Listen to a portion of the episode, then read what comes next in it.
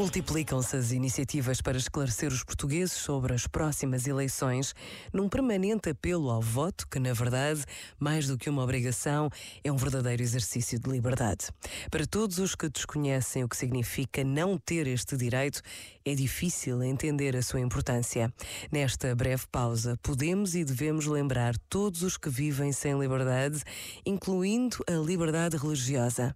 Que a nossa liberdade nos ajude a construir um mundo mais justo e mais capaz de cuidar dos que mais precisam: os pobres, os frágeis, os abandonados.